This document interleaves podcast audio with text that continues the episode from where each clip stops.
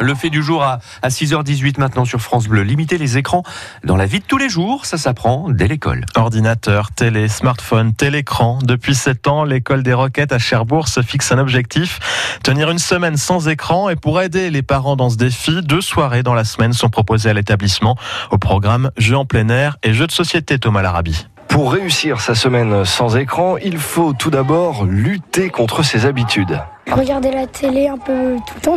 Je regardais quand je suis rentrée de l'école et euh, aussi avant de me coucher et après me coucher. Avant, je regardais presque la télé tous les jours.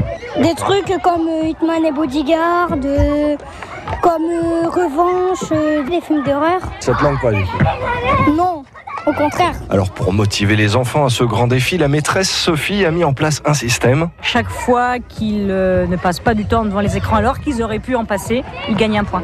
J'ai eu 5 points. 5 points aussi.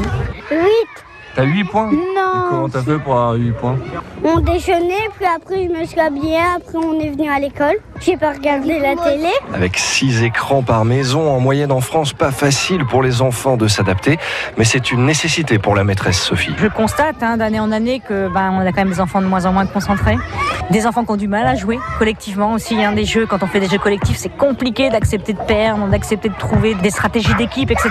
Et l'expérience est tout aussi dure pour les parents. Charlotte est dépassée par la motivation de son fils Esteban. Lui, il a même commencé dimanche parce que même dimanche, il disait déjà qu'il n'avait pas le droit de regarder la télé. Donc, euh, il a commencé avant les autres. Et donc pour vous aussi, c'est semaine sans télé Bah, quand il est là, on regarde pas. Et puis quand il est pas là, on l'allume un peu. Et oui, ce sont finalement les enfants qui sont les plus réceptifs et ils tentent depuis deux jours d'apprendre à s'occuper autrement. Je me suis mise à lire, puis aussi à dessiner. Je joue avec ma petite sœur, euh, je vais dehors. Tu peux faire des jeux de société ou aller, je sais pas moi, euh, faire ce que tu veux, aller faire des magasins. On peut faire d'autres choses. Euh, moi, faut dire que j'ai pas fait grand chose. J'ai juste rangé ma chambre. Mais euh, c'était bien quand même. Et pour ceux qui suivent cette semaine sans écran depuis plusieurs années, les effets se font sentir.